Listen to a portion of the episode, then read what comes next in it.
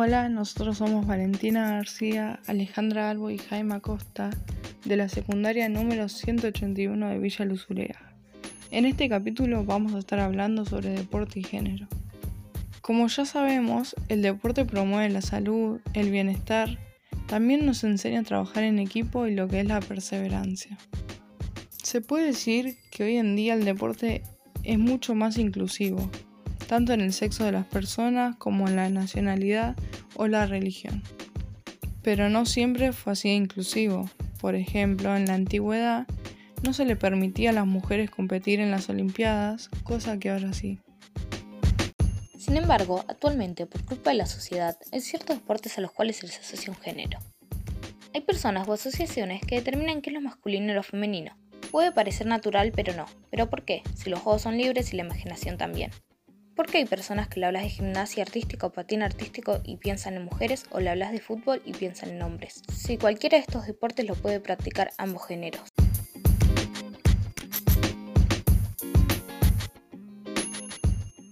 A pesar de esta situación, hay cada vez más mujeres jugando fútbol y convirtiéndose en profesionales, pero aún sigue existiendo brechas. Por ejemplo, por el simple hecho de ser mujeres, hay una gran diferencia salarial con los hombres.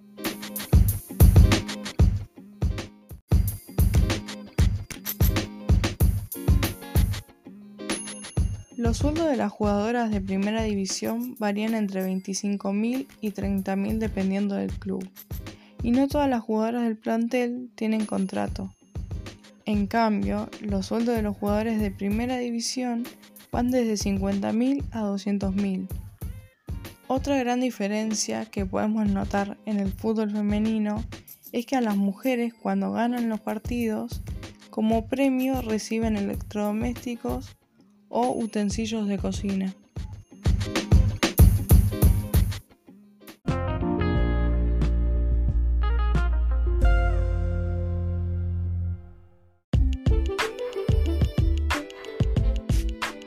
Pero como pasa con las mujeres, también pasa con los hombres, por ejemplo con patín artístico.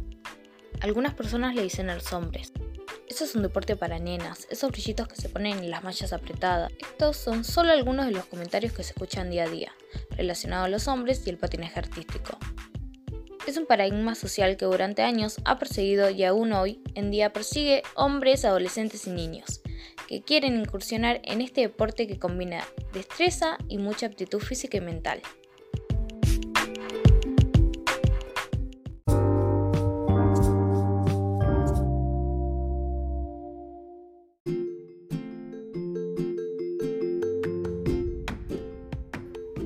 Si queremos lograr la igualdad de género en el deporte, debemos dejar de lado ciertos estereotipos que consideran al hombre rudo, viril y fuerte, mientras que la mujer es vista como delicada, sumisa y frágil.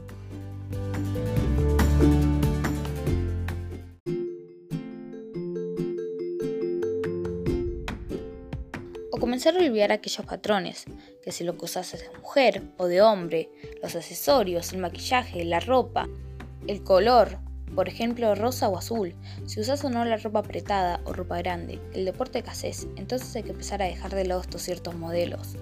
El maquillaje, la ropa, el color, el deporte son cosas que no tienen género.